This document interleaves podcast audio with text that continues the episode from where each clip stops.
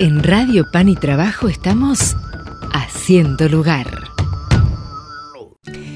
En Radio Pan y Trabajo estamos haciendo lugar y como siempre o como intentamos cada semana encontrarnos con lindas voces para compartir y para charlar, esta semana queremos compartir con ustedes un encuentro muy lindo con alguien muy querido para toda la comunidad de San Cayetano, porque hace muy poquito en Puerto Madryn eh, hubo una, fiesta, hubo una ordenación sacerdotal allí eh, por primera vez en esa localidad, en, Puerto Madryn.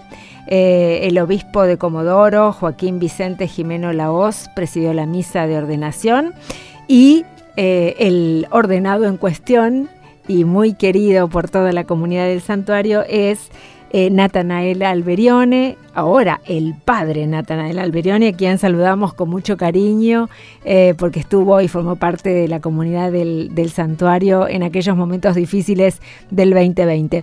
Bienvenido Nata, ¿cómo estás? Gracias por conectarte con nosotros y felicidades. Mira, muchas gracias a vos, muchas gracias a ustedes. Eh, por, por esta posibilidad, ¿no? Uno tiene muchas cosas para contar y muchas vivencias alrededor de la querida comunidad de San Cayetano, con los padres ahí, con, la comunidad, con los peregrinos, y desde no solamente del tiempo que, tuve, que fui seminarista de ahí de la comunidad, sino también desde los primeros tiempos de seminarista. Eh, hagamos un recorrido, porque yo empecé por el final de la historia, ¿no? Empecé contándote, contando a todos de tu ordenación, pero empecemos por el principio y contemos tu vínculo con el santuario de San Cayetano. ¿Qué te parece? Así los que no te conocen, te conocen un poquito más. Mira, yo te, voy a contar, Gaby, les voy a contar, el, a mí el santuario me marcó mucho el, 7 de agosto del 2015, donde fuimos como seminaristas, era el primer año en Buenos Aires, yo soy del interior, soy de Córdoba, y tenemos em, a veces con la ciudad de Buenos Aires un cierto respeto, un cierto temor, porque a veces nos guiamos por los noticieros y en el interior. Y después cuando hacemos experiencia nos encontramos con otro mundo, ¿no? Eh, luego de haber vivido ocho, eh, eh, seis años eh, prácticamente ahí en, en, Capital, uno hace otra experiencia. Y recuerdo mucho el 7 de agosto del 2015, porque también son las primeras, los primeros pasos que uno va dando en este camino, que si bien se concreta, que, que si bien se, se concreta ahora en la ordenación, ya empieza a golpear en el corazón en los primeros años. Y ahí fui con mi primer año en Buenos Aires, eh, nos mandan al seminario patagónico, nos invitan a participar del, 7 de agosto, esta gran fiesta de, la comunidad de San Cayetano. Y fue un momento tan fuerte que viví, no solamente yo, sino que vivimos con, con, mis compañeros, porque el hecho de poder bendecir con todo lo que significa, y es como una, una experiencia eh, que se vive antes de, la ordenación, ¿no? Que el Señor nos utiliza como instrumento para poder bendecir. Y ahí vinimos muy emocionados y muy, muy afectados por lo que vivimos. Y se dio una cena tan linda en el seminario. Éramos alrededor de, de 14 chicos en ese momento. Y supongamos que en mi turno habíamos ido seis. Me parece que seis. Y volvimos tan con el corazón lleno y y, confundido y que le hablamos al rector lo que sentimos. Y me acuerdo que el rector en ese momento se emocionó también y mandó a comprar helado. Para que el rector nos mandara a comprar helado era que realmente era algo que lo queríamos sellar por medio de la comida.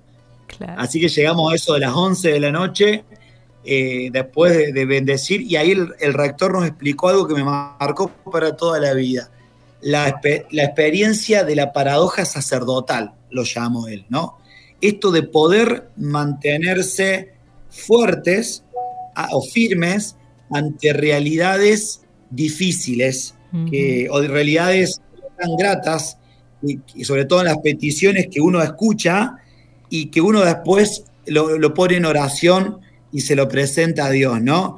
Entonces nosotros decíamos, ¿cómo nos podemos mantener tan firmes y tan esperanzados ante ciertas realidades difíciles, ¿no? Claro. Y ahí el profesor, el rector nos contó que era una experiencia, una paradoja del corazón sacerdotal. Y hacemos experiencia cómo el corazón se mantiene firme para poder abrazar, para poder ayudar, para poder sostener eh, a, los que, a los que venían. Por supuesto, también me he echado de agradecimiento. La locura del santuario es una mezcla de pedir, agradecer, compartir, eh, todo eso. Decíamos, ante tanta fuerza, cómo nuestros corazones frágiles se podían mantener fuertes.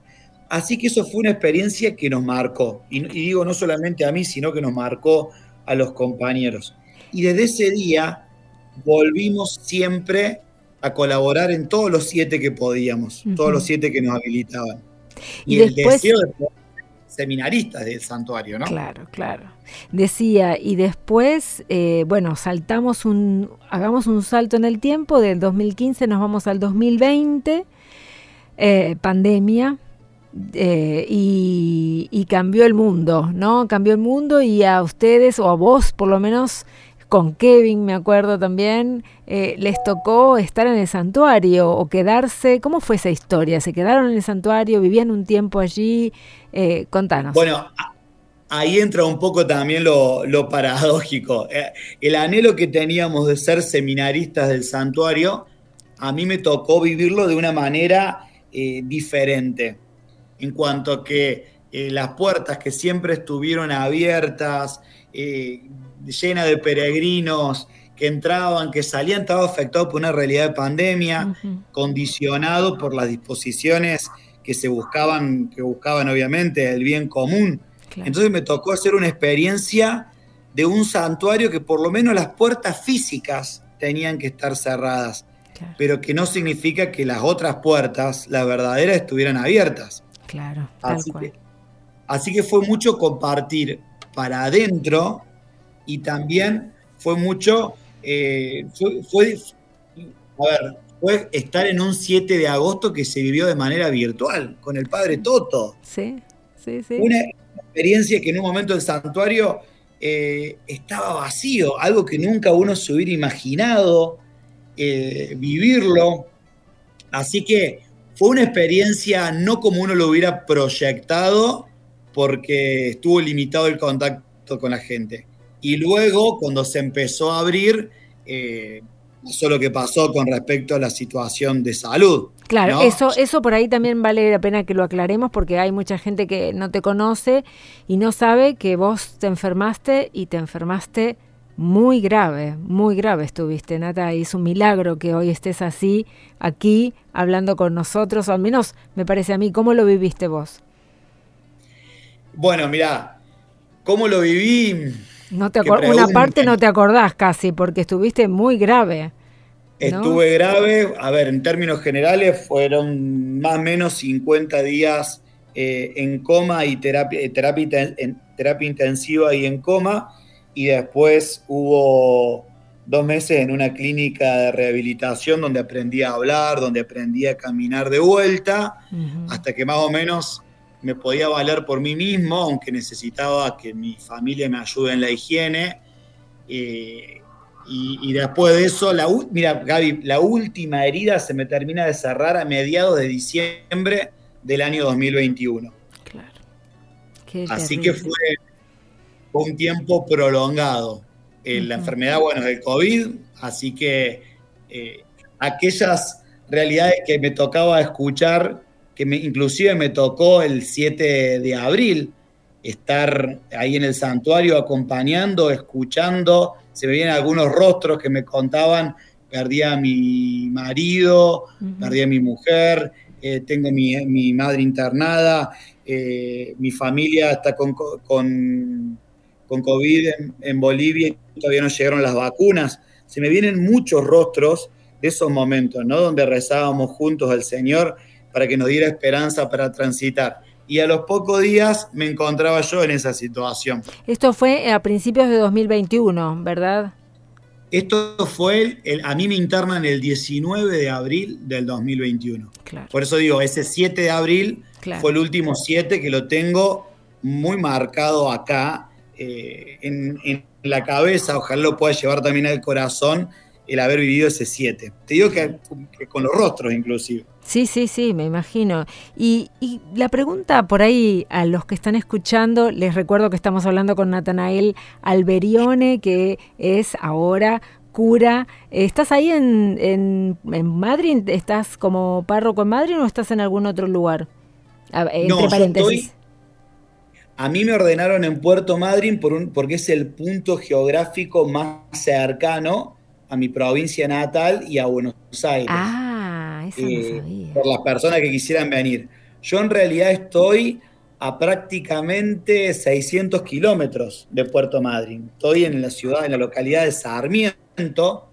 Es la mitad de la provincia, la mitad de, la, mitad de la provincia en el extremo sur de la provincia del Chubut. Casi colindando con la provincia de Santa Cruz. Claro, porque esto también tengo que aclarar, eh, Nata pertenece a la diócesis de Comodoro Rivadavia, ¿no? Entonces la, la, es, enorme, ¿no es cierto? Y el territorio, los lugares, bueno, pero no me quiero ir de, de esta cuestión que decía, estábamos hablando contigo, por ahí muchos no te conocen, ahora conocen esta situación dramática que viviste, yo diría, bisagra en tu vida joven, ¿y cómo afectó eso? en tu vocación, ¿no? ¿Cómo, al menos en tu experiencia, qué sentiste una vez que volviste a recuperar la vida corriente, ¿no? Una vez que ya te rehabilitaste y, empezaste a, vivir la vida de nuevo. Había quedado en pausa ese tema de la, de la vocación. ¿En qué, ¿Cómo lo viviste? Mira, en, un... A ver, yo siempre digo, uno siempre, yo por lo menos cuando uno es más joven y más vehemente, yo rezaba que si no tenía que ser cura, que me muriera. Ay, Dios mío. Un poco taxativo. Tal cual, tal cual. Pero bueno, las opciones de vida fuerte llevan también ese determinismo. Sí, aparte sos joven todavía, Nata, sos re joven todavía, por favor. Cuando, cuando me, me, toca vivir esto y de alguna manera en la clínica me dicen que me voy a morir, digo, bueno, se ve que efectivamente... No tenía que ser cura. tenía que ser cura, ¿no? Y de, hecho me voy a dormir con eso, ¿no? Dios santo. Cuando me duermen, me, inducen al coma farmacológico, imagínate la sorpresa que es cuando vuelvo a despertarme, ¿no? Claro. Bueno, dijiste, miraste para arriba y dijiste, bueno, era, al final era. No es como las películas despertarse del coma, no es que ya está y, y como una novela mexicana uno eh, salta de la cama. ¿no? ¿no? no, es una situación de bastante vulnerabilidad humana en todos los sentidos. Sí, me acuerdo de la experiencia de fragilidad. Mm. Digo, realmente somos muy frágiles, mi vida es muy frágil y digo, esta vida que es frágil y que se me fue de vuelta de alguna manera, como para ponerle una palabra, en esta segunda oportunidad eh, volver a entregarla al Señor, ¿no? Qué lindo. Eh, a ver, de hecho, cuando hago videollamada con uno de mis mejores amigos, que no nada que ver con la iglesia, me dice, ¿y ahora vas a dejar el seminario? Claro. fue como la primera pregunta y mi respuesta fue no, ni se me cruzó por la cabeza al principio, ni se me cruzó. Después sí vienen las preguntas, decir, bueno, a ver, esto pide un cambio de vida, eh, ¿por qué pasa esto? Si yo veo que los que tienen situaciones límites, la vida les cambia. Y le pregunto al director espiritual, nosotros tenemos un cura que nos acompaña, y la respuesta del padre del director espiritual me dice, es diferente la situación, hay veces que el Señor no nos pega un cimbronazo cuando estamos eh, viviendo la vida de una manera egoísta, de una manera... Eh, no sana. Entonces uno dice, bueno, pego un paso de vida. Pero bueno, cuando uno trata de vivir los valores cristianos, vivir de la fe lo mejor que puede y pasa en estas circunstancias, se puede tomar como una nueva oportunidad de decirle que sí al Señor. Verdaderamente. La verdad es que eh, es Un testimonio tan lindo, por ahí muchos en, cosas parecidas o no, sufren golpes fuertes. A veces es una enfermedad o a veces es otro golpe de la vida, ¿no? Y mm, te escuchaba y pensaba, qué lindo entender que cuántas oportunidades tenemos en la vida y cuántas posibilidades tenemos de, eh, de poner nuestra vida en las manos de Dios, ¿no? Porque en definitiva uno elige, toma decisiones, hace, deshace, pero a veces se olvida de poner la vida en las manos de Dios y decir, bueno, hagamos lo, lo mejor que se pueda y si no venís vos, no sé si puedo hacerlo lo mejor que pueda, ¿no? Tal, cual, Gaby, y también a veces la tentación de, decir, bueno, me pasó esto, entonces ahora voy a empezar a vivir egoístamente, ¿no? De una forma egoísta. Claro, tengo que aprovechar porque casi me muero y entonces... Eh, tal cual, no, decir la vida es una sola, entonces, eh, viste esas frases armadas que hoy estamos, mañana no estamos, pueden ser muy engañosos, Gaby. No se trata de no se, no se trata de, es verdad que hay una vida, es una sola la vida, pero es una vida que no tiene fin. Y la vida eterna se empieza a vivir desde acá. En algún momento se me venía el corazón con tanta gente que, que, ha rezado, los padres que me acompañaron ahí que rezaban, el padre Moya, el padre Lucas, el padre Eduardo Tesone, el Dani, eh, el Ale Patrega como compañero. Eh, en algún momento se me vino la pregunta, ¿realmente Dios quería que me muera y me rescató el pueblo? ¿Viste que se te cruza por la cabeza un montón de cosas? Uno quería la muerte, otro quería la vida. Y un cura, un profesor de la facultad, me dijo y me dio una respuesta muy grande. Lucharon dos formas de vida. Eh, la vida eterna y también la vida eterna que empieza a vivirse desde acá. Y eso fue algo que me llegó al corazón. Y me invita continuamente a esa vida eterna que todos esperamos, que todos nos, queremos reencontrar, empezar a vivirla desde acá. Tal cual, tal cual. ¿Cómo estás ahora en, en, la parroquia? ¿Cómo estás en la comunidad? ¿Cómo estás estrenando tu pastoreo? Mira, de una manera desbordada. Si habría una palabra, acá, desbordada. Acá la Patagonia no tiene los ritmos de, la ciudad de Buenos Aires, eh, no tiene los ritmos en cuanto a los apuros del trabajo, de, esa vorágine de capital, pero sí estamos arrastrados por otra vorágine, que es la vorágine de la necesidad de las personas.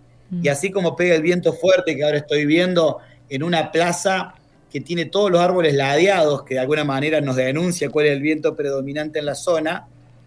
Eh, y mientras estoy hablando con vos, hasta recién golpeaban la puerta con mucha fuerza, digo, acá también tenemos un apuro y es la necesidad de la gente.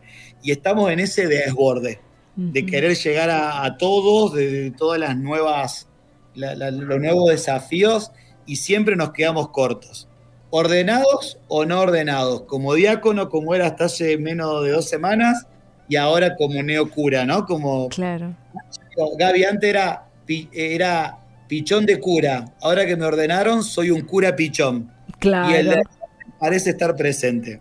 Tal cual, el de arriba te acompaña, así que, ¿cuál era eh, o cuál es el, lema tuyo de ordenación? Mira, vos sabés que toda, todo el seminario, yo desde el primer día tenía, iba a elegir eh, Juan 21, ¿no? Señor, tú lo sabes todo, sabes que te quiero. Y a medida que van pasando las instancias de la ordenación, primero eh, la admisión, después el lectorado, el acolitado, es como que uno va usando otras frases y se va guardando esta que uno la tiene en el corazón, ¿no? Claro. Pero a mí después del COVID, em, el lema que elegí como leitmotiv es Jesucristo es mi Señor, Él me amó y se entregó por mí. Gálatas 2.20. Sí. Él me amó, Él me amó y se entregó por mí.